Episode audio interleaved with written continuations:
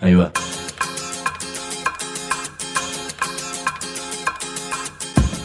La Vaca es una colecta de recursos, es una cooperativa de trabajo, es una página web, un periódico mensual, una editorial, una cátedra, un bar. Es lo que necesitamos crear para ganarnos la vida y perdernos la obediencia de vida. La Vaca es comunicación, ida y vuelta. Ahí va.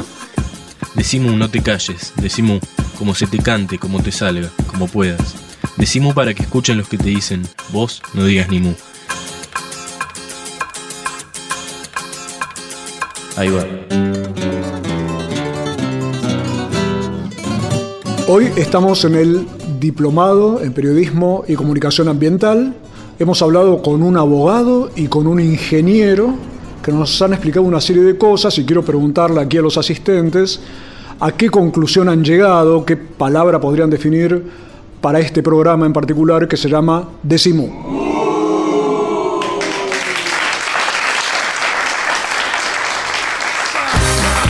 Hay comunicadores, periodistas, escribas, locutores, editorialistas, opinólogos, denunciadores, mobileros, columnistas, conductores, especialistas, interpretadores.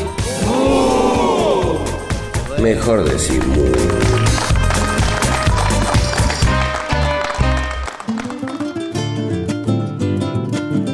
En este programa vamos a hablar con un ingeniero agrónomo y con un abogado.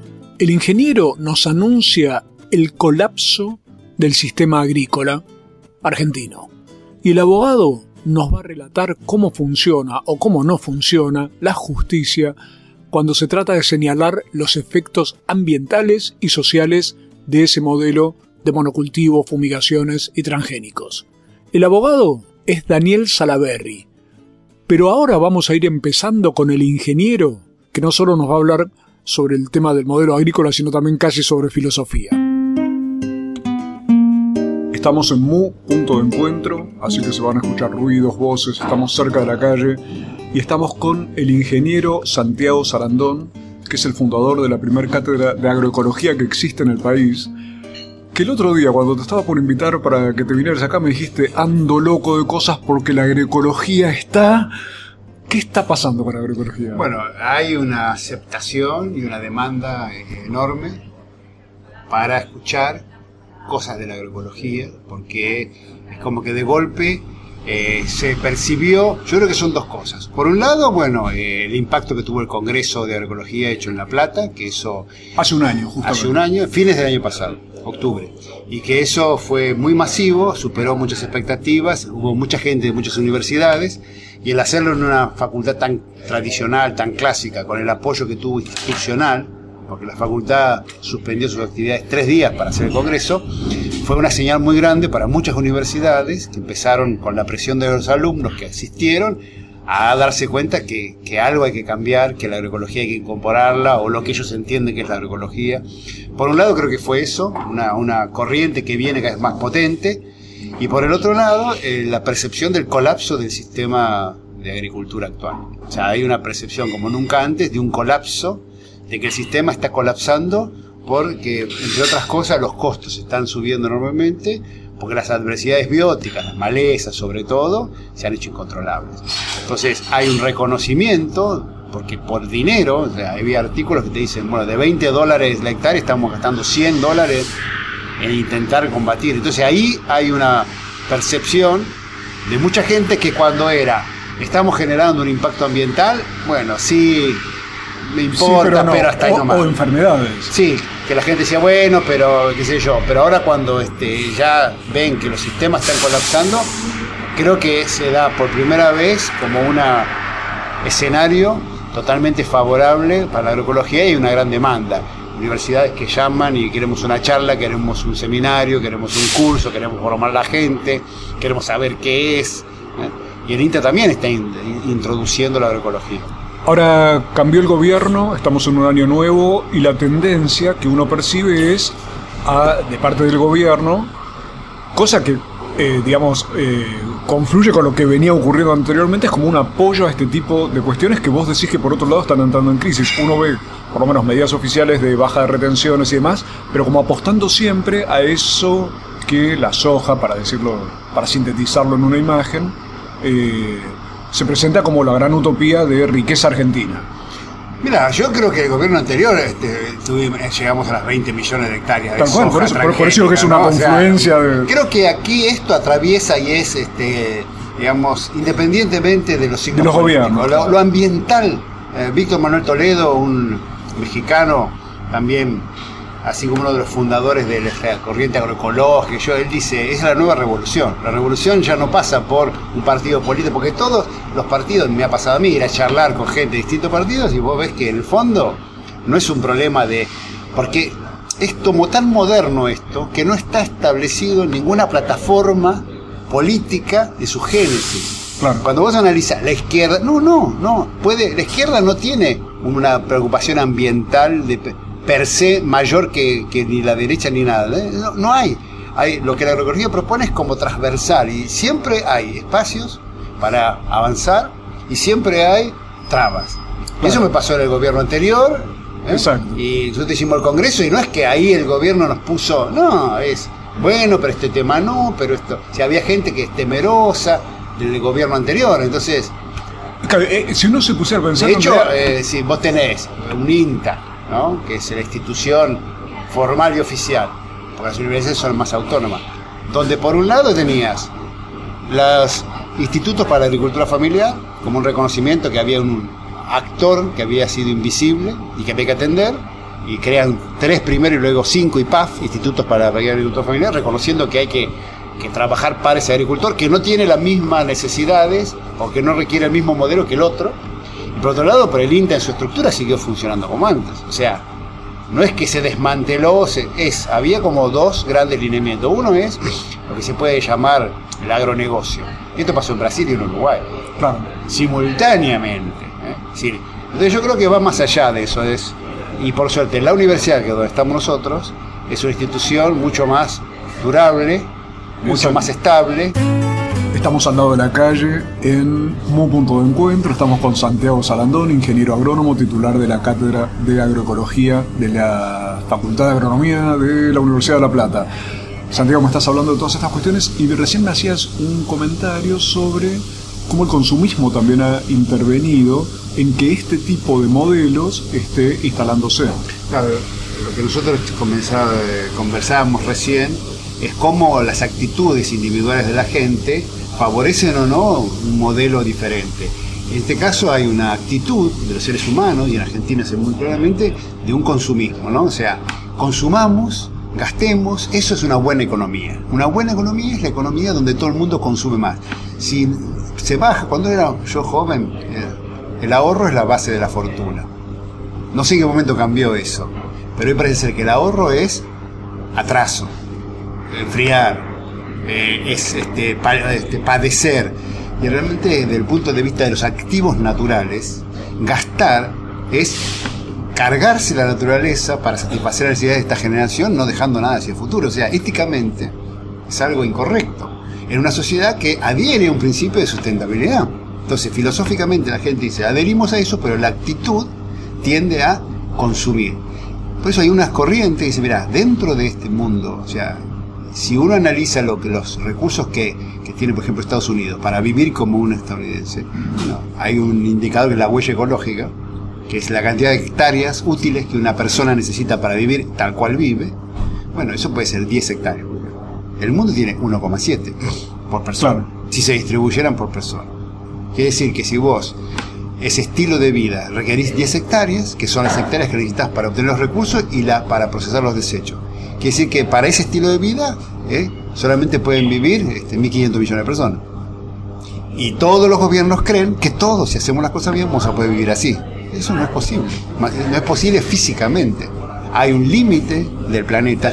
Entonces hay una corriente que dice, mira, no existe posibilidad de crecimiento para todos. Hay un modelo el de decrecimiento. Es ser felices decreciendo el consumo. Porque eso buscando otra manera de vivir. Estamos hablando con Santiago Sarandón sobre cómo desde la agroecología podemos llegar a plantearnos casi filosóficamente, pero yo diría más, en términos prácticos, los modos, los estilos de vida, los estilos con los que el mundo puede seguir adelante.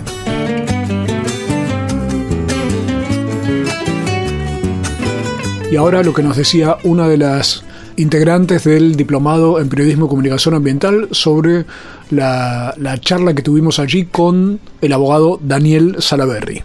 Soy Mariela y de la charla de Daniel Salaberry lo que más me impactó fue el concepto de impacto acumulativo, de cómo eh, el daño no se circunscribe a, a, un pedacito nada más de tierra, sino que se va acumulando y causa daño en un montón de población y aparte el del daño punitivo cuando las grandes empresas desprecian el daño que se le puede hacer a otro. No son conscientes y, está bueno que paguen por eso. Decimu. www.lavaca.org Decimu. Estamos presentes cuando hay que defender tu trabajo, en el cuidado de tu salud y la de los tuyos, en el momento de preservar y ampliar tus derechos, porque estamos presentes donde vos estás. Satsai Presente. Afiliate al Sindicato de las Nuevas Tecnologías ingresando a www.satsaipresente.com.ar.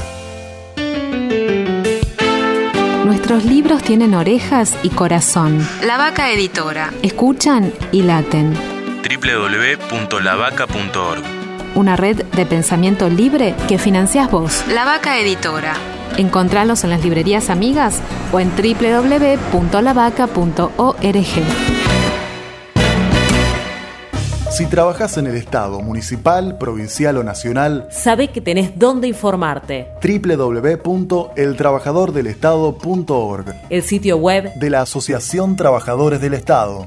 Noticias, opinión, entrevistas, videos. www.eltrabajadordelestado.org desde 1925, presentes en la defensa de los derechos de los estatales argentinos. Asociación Trabajadores del Estado.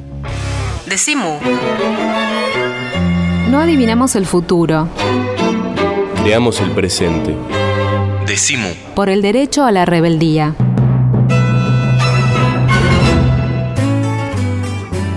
Seguimos en Decimú, el programa de la Cooperativa de Trabajo La Vaca. Hoy estamos contentos con una MU nueva que acaba de salir y estamos en MU Punto de Encuentro, nuestro centro cultural, bar, centro de conspiraciones, a donde ha llegado Santiago Sarandón, que, eh, a ver Santiago, yo creo que como ingeniero has hecho algo visionario, que es poder instalar en este país la primera cátedra de agroecología, que hoy aparece como algo cada vez más... Eh, contagioso, ¿no? Algo como una opción, como una, pero no una opción en el sentido alternativo o algo secundario, sino como lo que vos alguna vez me decías, en realidad es la verdadera agronomía.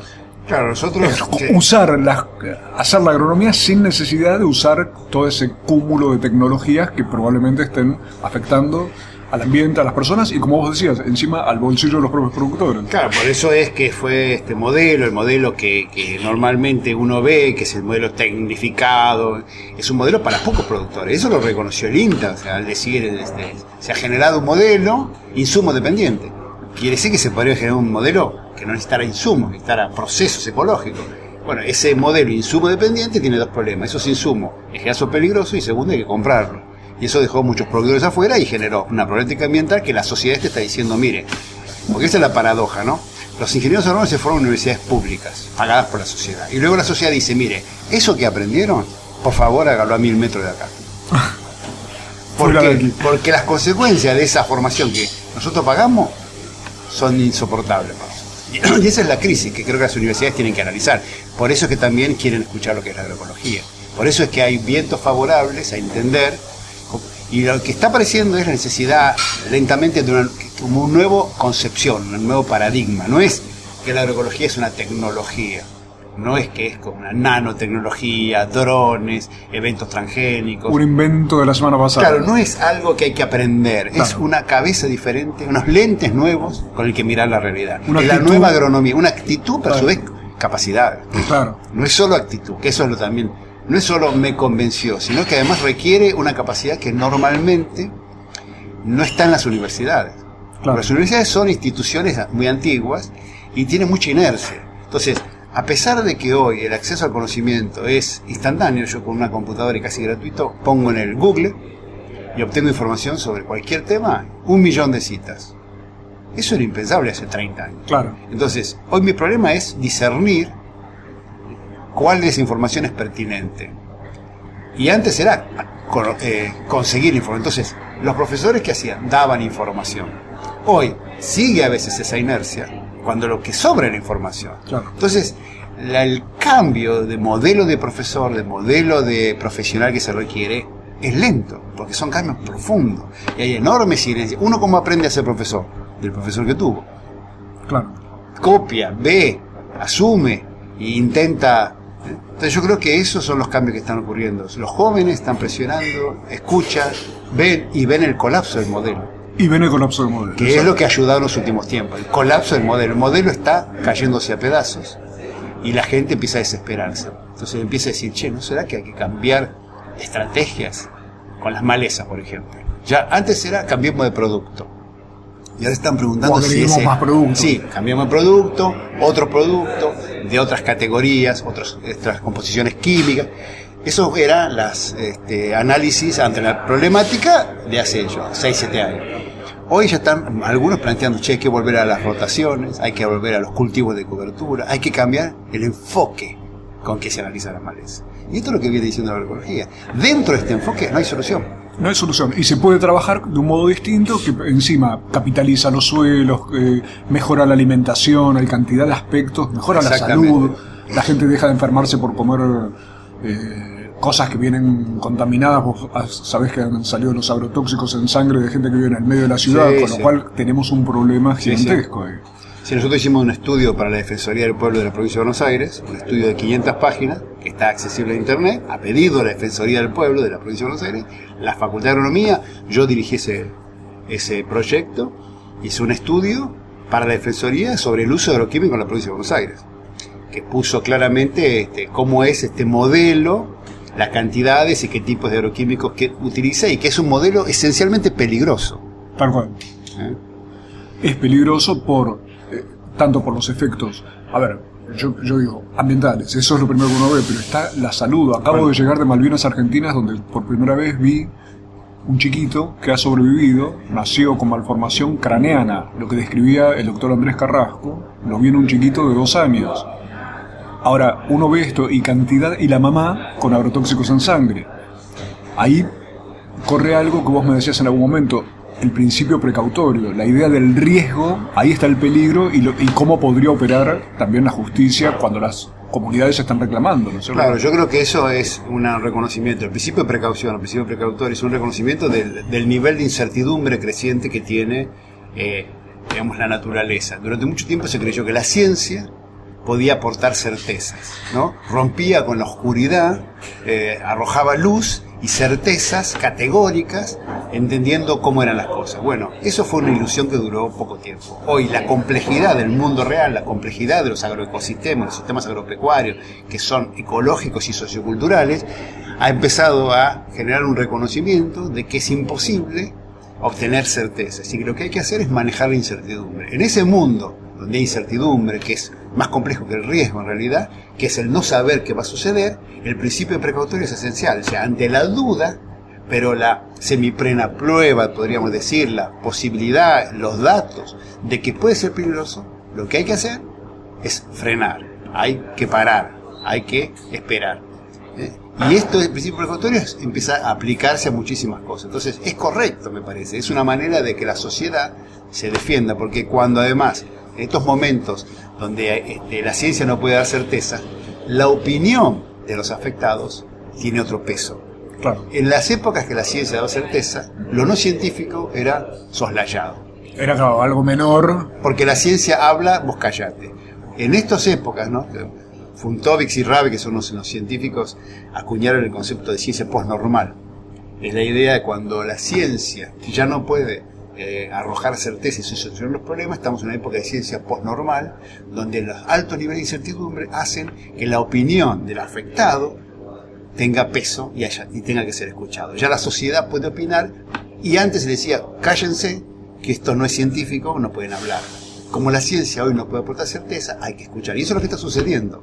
Estas ideas, por más que la gente no reconozca esto que yo acabo de decir, cada vez son más evidentes. La sociedad dice, esperen, porque ustedes nos dijeron esto y no funcionó. Ustedes nos dijeron que no pasa mil metros y no es cierto. Entonces, al desconocer ese rol casi religioso de la ciencia, la sociedad se empodera y comienza a discutir.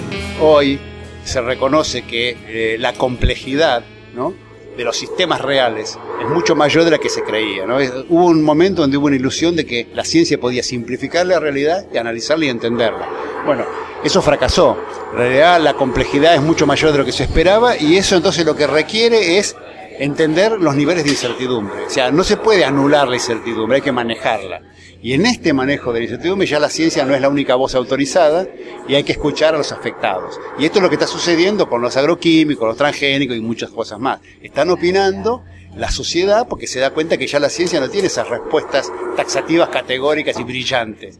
Y al hacer eso estamos en una nueva era. Esta es la era de la ciencia postnormal. Santiago Sarandón, ingeniero agrónomo, titular de la Cátedra de Agroecología de la Universidad de La Plata, nos habla de ciencia postnormal Quedaría para hacer otro programa entero, pero podemos decir por lo menos que se trata de una escuela de pensamiento que plantea que ante incertidumbres tan grandes como las actuales, la ciencia hay que hacerla con la gente, con las comunidades, con participación y no encerrada entre cuatro paredes. Así que este es un programa postnormal que vuelve en un par de minutos.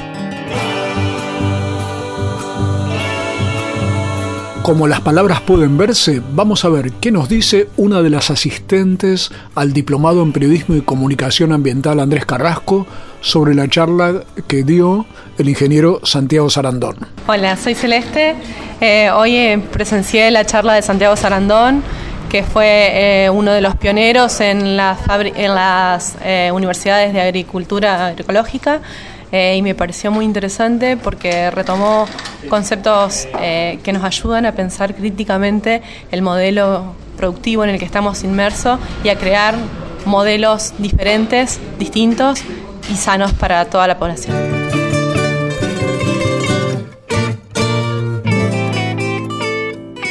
Decimu. www.lavaca.org Decimu libros y alpargatas. Venía Mu punto de encuentro. Mate y bizcochitos. Dividís y dulces. Hipólito Yrigoyen 1440. Remeras y empanadas. Carteras y revistas. Zapatillas y CDs, bijú y detergente, ropa y berenjenas de diseño, yuyos y videos ecológicos, camisas y camisolas, comida casera y económica, música y poesía, proyecciones y recitales, actividades con entrada libre y gratuita. Venía Mu punto de encuentro.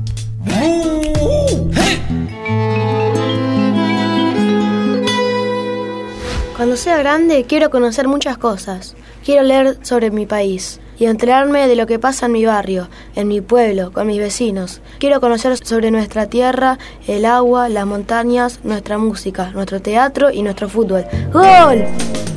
Eso es ser grande para nosotras difundir la pluralidad de nuestra rica y diversa cultura argentina. Por eso editamos casi 300 revistas culturales autogestivas. Por eso llegamos a más de un millón y medio de lectores y lectoras. Apoya la ley de fomento a las revistas culturales e independientes de Argentina. Más comunicación, más democracia. www.revistasculturales.org Este proyecto ha sido ganador del concurso FOMECA para producciones audiovisuales formato radiofónico, un mecanismo de fortalecimiento de la comunicación comunitaria, subsidiado por la Autoridad Federal de Servicios de Comunicación Audiovisual con fondos públicos. Senado informa.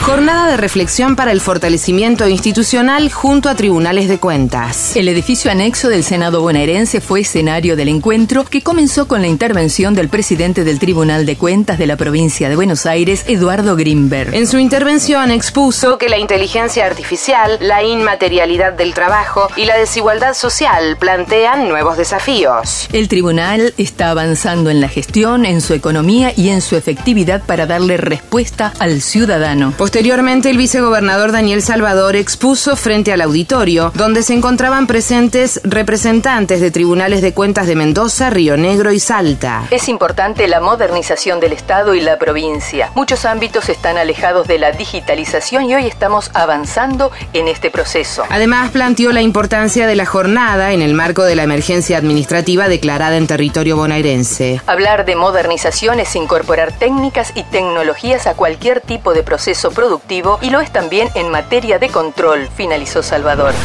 Ingresa a www.senado-medioba.gov.ar o buscanos en Twitter como arroba senado-ba y entérate al instante toda la información de la Cámara Alta Bonaerense. Desde la Dirección de Prensa, Senado Informa. Este verano viaja por la provincia de Buenos Aires con Senado Presenta. Un paseo por los distritos bonaerenses para conocer sus costumbres, sus fiestas, sus vecinos y sus personajes destacados, su producción y su cultura. Ingresa a www.senado-medioba.gov.ar o al canal de YouTube de Senado Presenta y disfruta de cada una de las particularidades de nuestra provincia. Decimu. Decimu. Si no estás bien de la cabeza, sumate. www.lavaca.org. Decimu. www.lavaca.org. Decimu.